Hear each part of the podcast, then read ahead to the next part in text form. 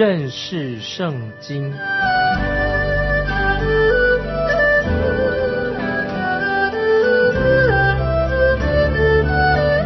认识上帝的话，把上帝的话带到全世界。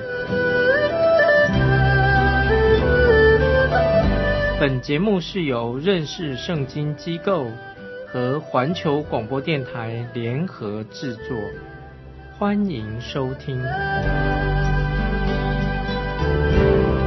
亲爱的听众朋友，你好，欢迎收听认识圣经。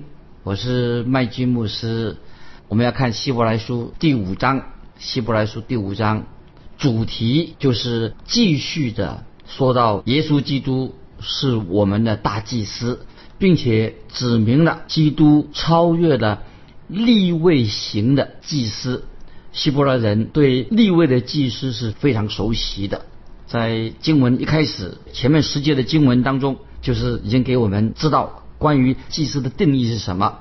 就像先前所说的，耶稣基督有三种职分，他的三种职分是：他是先知、祭司、君王。所以主耶稣有三种职分：先知、祭司和君王。基督就是最后对人所要说的话。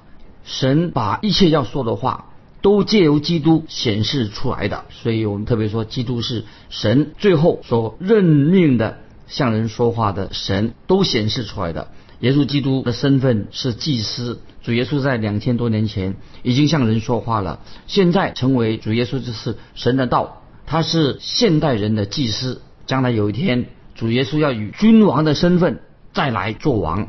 所以，听众朋友，此时此刻，主耶稣就是我们的大祭司，我们可以来亲近他，因为主耶稣跟亚伦一样有大祭司的身份。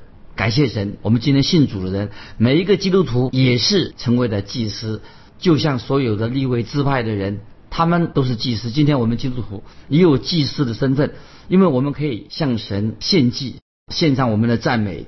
那么我们奉献，把自己献上，赞美就是我们可以献上的祭。你今天听众朋友，我们基督徒，你有没有赞美神啊？今天有赞美神吗？那么我们也可以把物质献上，我们奉献。今天我们劳心劳力所结的果子，或者说我们把我们的时间献给神，我们基督徒可以把这些当成祭物一样奉献给神。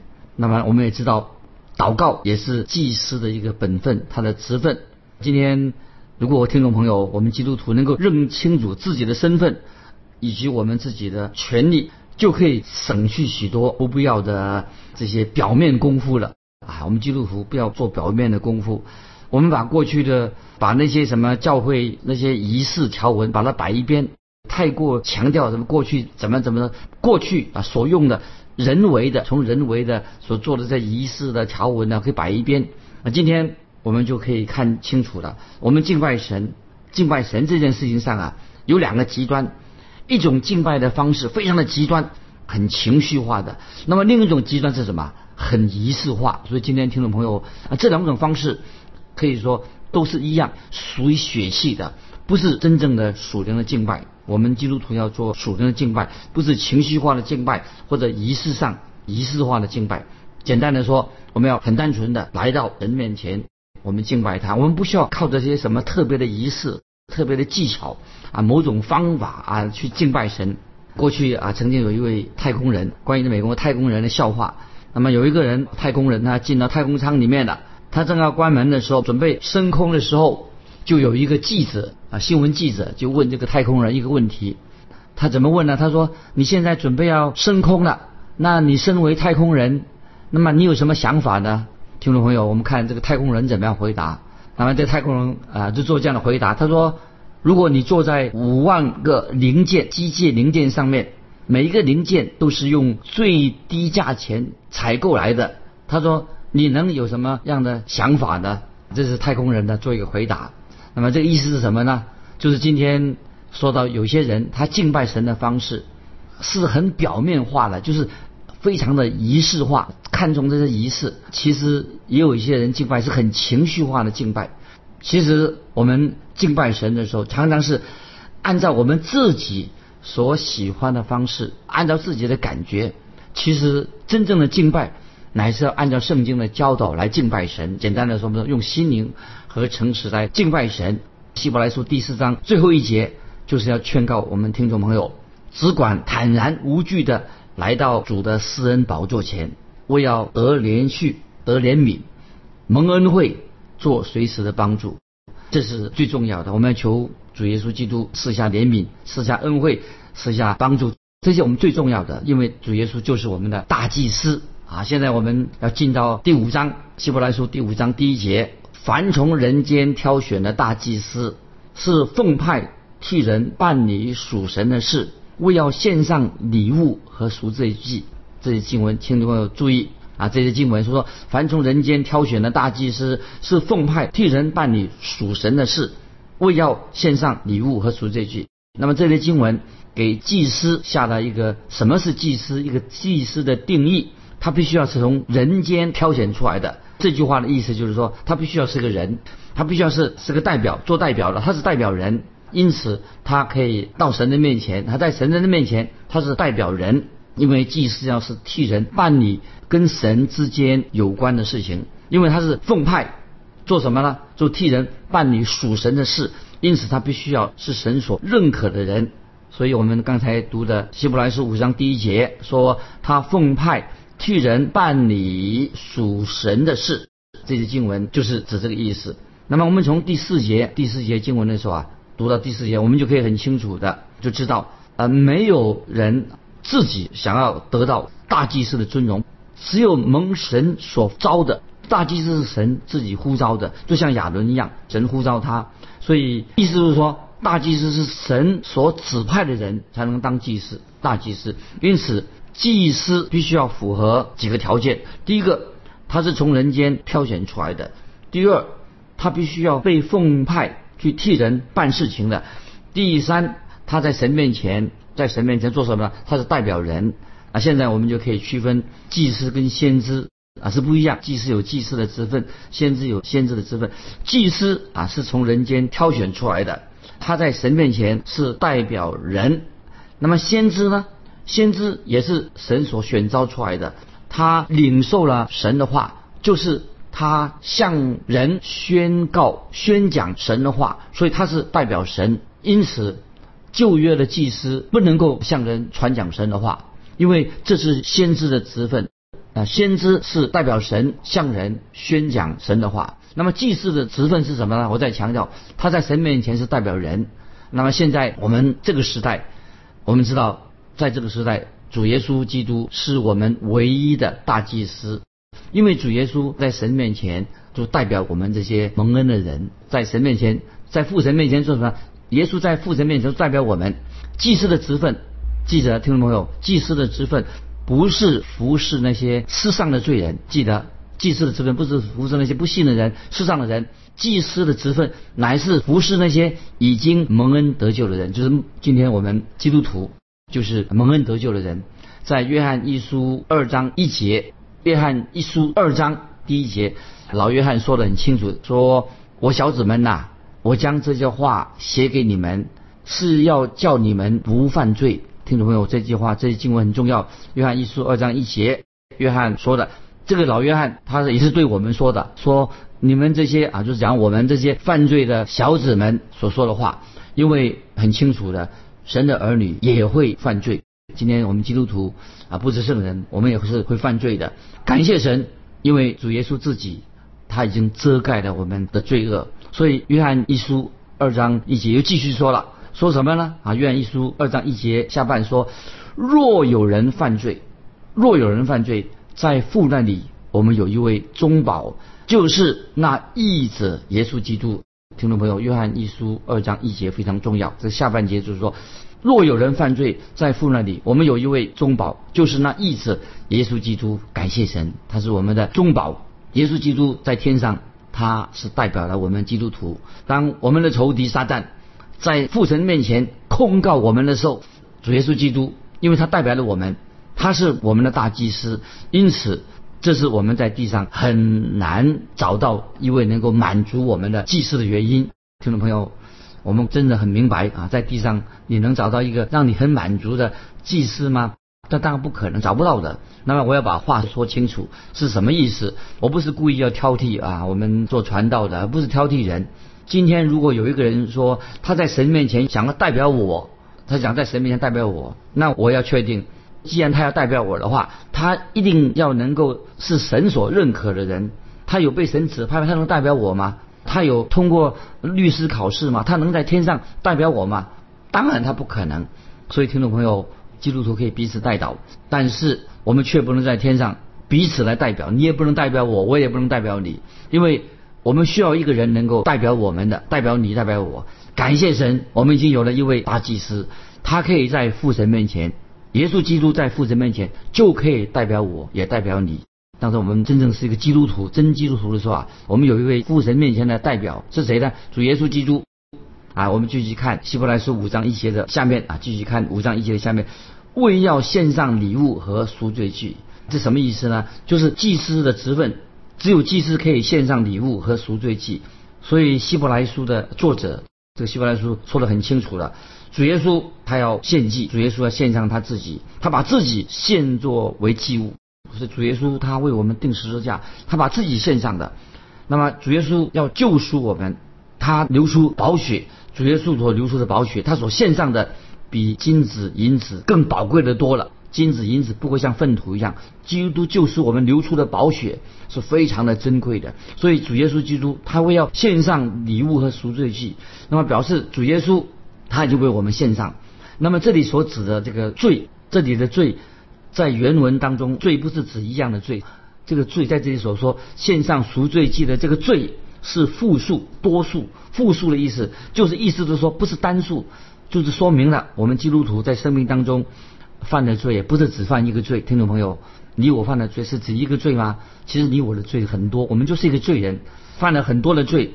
听众朋友啊，也许你发怒的时候、发脾气、发火的时候，你就应当来到神面前认罪。你有会在神面前认罪吗？你我的罪大概不只是一种吧。那么有罪的时候，听众朋友一定要来到神面前啊，认自己的罪，因为我们有一位在天上，在天上。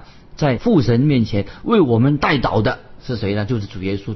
主耶稣在父神面前常常为我们代求，他为你为我代求，就是讲到主耶稣基督他代求的职分。那么我们听众朋友都要说阿门。我们有一位这位救主在父神的右边为我们祷告，为我们代求。来，我们继续看希伯来书第五章二节。希伯来书五章第二节。他能体谅那愚蒙和失迷的人，因为他自己也被软弱所困。注意这个经文什么意思？希伯来书五章二节，他能体谅那愚蒙和失迷的人，因为他自己也是被软弱所困。这个大祭司是指谁呢？我们这位大祭司，主耶稣已经结束了他在地上的服侍的时候所说的，在约翰福音八章四十六节，主耶稣怎么说呢？你们中间。谁能指证我有罪呢？这是约翰福音八章四十六节，主耶稣说的。你们中间谁能指证我有罪呢？主耶稣跟他的门徒相处了三年，如果主耶稣犯了任何的差错的话，那门徒当然当然会知道。但是主耶稣从来没有犯过错，主耶稣是无罪的，他没有犯过罪。可是主耶稣曾经在地上为人，主耶稣他是活着，他是人子。那么主耶稣非常的了解我们基督徒，了解我们这些人。主耶稣能体谅那些愚蒙的，我们的愚蒙的人。这句话什么意思？刚才我们读的，他能体谅那些愚蒙的人，体谅迷失人，什么意思呢？体谅愚蒙的，就是指那些犯了罪的人。感谢神，主耶稣体谅我们今天这些软弱的基督徒。在立位记，我们现在翻的立位记第四章，立位记第四章第一节、第二节，就是讲到这些罪。利未记第四章第一、第二节就是讲到这些罪。如果你认为在这几天之前，也是昨天、前天啊，如果说你从来没有犯过一项罪，那么你认为哦，也许啊，你是这两天我没有犯过什么罪呀啊，那那你一定觉得自己啊很了不起了。听众朋友，我要跟你说诚实话，我要对你说，因为你犯了一个什么罪呢？你没有觉察到你犯了罪，其实你是一个罪人，你是个蒙恩的罪人。因为你没有觉察到你犯了罪，其实你是有罪的人。感谢神啊，我们的大祭司会为我们处理这些问题。也许我们没有觉察到我们自己的罪。这里说到，因为我们的大祭司能体谅那些愚蒙的听众朋友，你有没有常常啊，那觉得自己还不错，其实你没有知道，你其实也没有觉察到，你有很多的，你我都有很多的罪。箴言十四章十二节啊，我们翻到箴言十四章十二节，听众朋友也可以记得，箴言十四章十二节说，有一条路，人以为正，至终成为死亡之路。这几句话我们要大家都要记得，有一条路，人以为正，最终成为死亡之路。我们再读一节重要的经文，以赛亚书可以记起来，以赛亚书五十三章第六节。以赛亚书五十三章六节说：“我们都如羊走迷，个人偏行己路。”这句话，我听众朋友你已经读过很多了吧？我们都如羊走迷，个人偏行己路。那么圣经这里把我们比喻作羊，因为羊都走迷了路。希伯来书五章二节下面啊，下面五章二节的下面说怎么说呢？下半他自己也是被软弱所困，这是说什么呢？那么这是说到亚伦他自己被软弱所困。亚伦在他的个性上当然是有缺点啊，有很多是软弱，但是主耶稣基督却能够体恤我们的软弱，体恤我们的缺点，因为主耶稣知道我们的感受，因为主耶稣他是一位完全的没有犯罪的中保。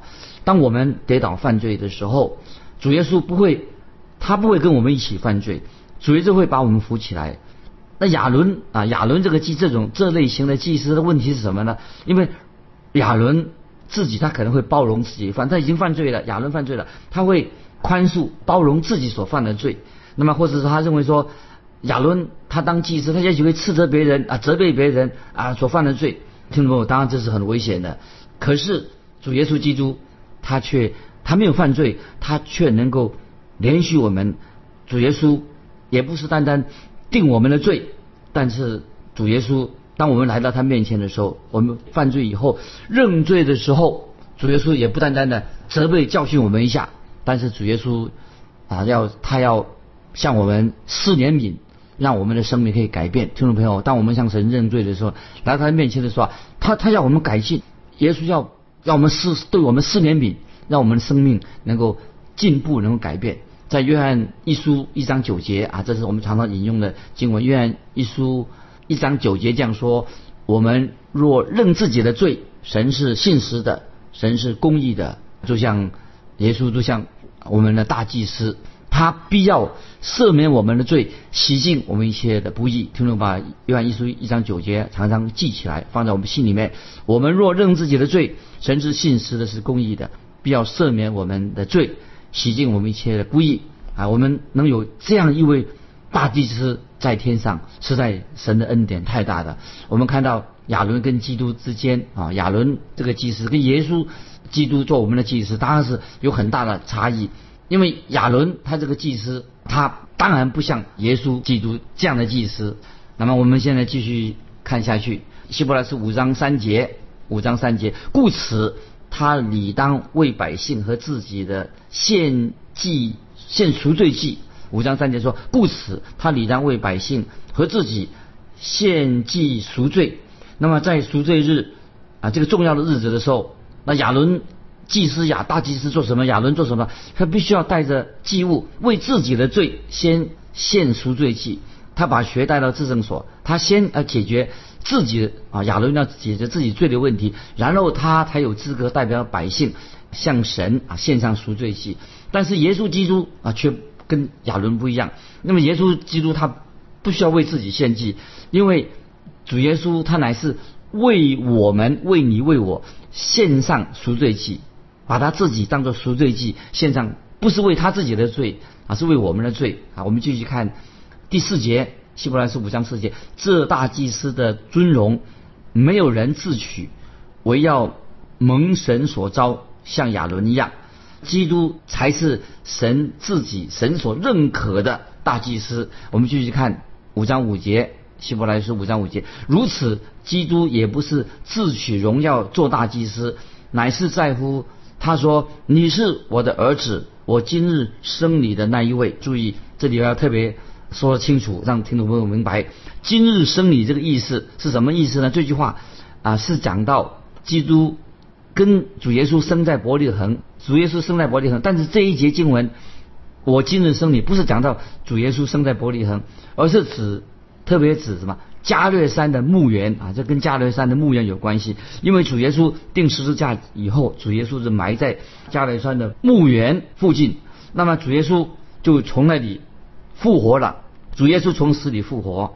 当主耶稣回到天上的时候，主耶稣就成为了我们在天上的大祭司。听众朋友，这句话就是特别强调第五章第五节是强调主耶稣他从死里复活。这听众朋友注意的。继续我们看。第六节，希伯来书五章六节，就如经上又有一处说，你是照着麦基喜德等次永远为祭司。那么这里说到亚伦的等次，就不适合把基督跟耶稣基督祭司的身份排列在一起。所以耶耶稣跟亚伦等次的祭司不一样。所以我们主耶稣不是按着亚伦等次的祭司。那么虽然亚伦是祭司的一个代表，一个典型的，但是耶稣基督是另外一种祭司。主耶稣他是神的儿子，因为亚伦只是神的仆人而已。所以希伯来书五章六节下半说：“你是照着麦基喜德的等次，永远为祭司。”听众朋友们要问了：麦基喜德是麦基喜德是谁呀？他的记录只有在创世纪十四章看到麦基喜德这个人，他成为至高神的祭司。那么麦基喜德在哪里出现呢？就在亚伯拉罕战胜了基大老马和他的联军，救回了索多玛和俄摩拉的百姓，包括他的侄儿罗德。就在那个时候，亚伯拉罕打了胜仗，在基大老马和他的联军一起啊战胜了基大老马和他的联军，救回了索多玛、俄摩拉的神的百姓，包括罗德在内，同时也夺回了被。抢夺的财物，那个时候麦基洗德就出现了，他就迎接亚伯拉罕。那么索多玛王迎也来迎接亚伯拉罕，要把所夺回的这些财物要给亚伯拉罕。虽然亚伯拉罕他面对这是一个对亚伯拉罕是一个诱惑，但是亚伯拉罕拒绝了索多玛王所给他的赠与。在创世纪十四章十八到二十节就读到了，又有撒冷王。创世纪十四章十八到二十节。说又有撒冷王麦基喜德带着饼和酒出来迎接，他是至高神的祭司，他为亚伯兰祝福说：愿天地的主至高的神赐福于亚伯兰，至高的神把敌人交在你手里是应当称颂的。亚伯兰就把他所得的拿出十分之一来给麦基喜德。注意这段经文说到。麦基喜德是萨冷王，萨冷萨冷就是和平的意思，指和平的意思，也是公义的王。我们不知道麦基喜德到底是从哪里出来的。那在圣经里面我们也找不到线索。那同样的，他就好像无声无息的在圣经里面就消失了。那此外历史里面也没有再提过麦基喜德。在诗篇一百一十篇，我们就看到关于诗篇一百一十篇看到麦基喜德的预言。就说到将来会出现一位按照麦基喜德等次的祭司，那么现在我们读希伯来书就给我们解释了关于麦基喜德的事情。有些解经家认为麦基喜德就是道成肉身之前的基督，他认为麦基喜德就是道成肉身基督。但是我个人哈不认为这种解释是正确的，因为麦基喜德。跟主耶稣是不一样啊，麦基洗德不能够跟耶稣相比，那不能够相提并论的。我认为麦基洗德他是一个人，他因为他是做做了撒冷王，那我认为麦基洗德倒是和摩西啊是同一类型的人，他也是神所称赞的称许的那那一类型的人。我实在他不知道他从哪里冒出来的，我们也不知道他回到哪里去，但是我们按照圣经告诉我们，主耶稣才是。无始无终的，按照启示录一章八节说到主耶稣，他是开始也是终，主耶稣是阿拉法，耶稣是俄梅加，他是昔在今在永在的全能者，主耶稣是阿门，也是那位永恒的真活神。亲爱的听众朋友，这个希伯来书就是告诉我们听众朋友，我们有一位。按着麦基喜德等次的大祭司，我们时间的关系，我们就分享到这里。我们下次再继续谈到关于关于麦基喜德的事情。听众朋友，欢迎你来信跟我们分享你个人的信仰生活。来信可以寄到环球电台认识圣经麦基牧师说：“愿神祝福你，我们下次再见。”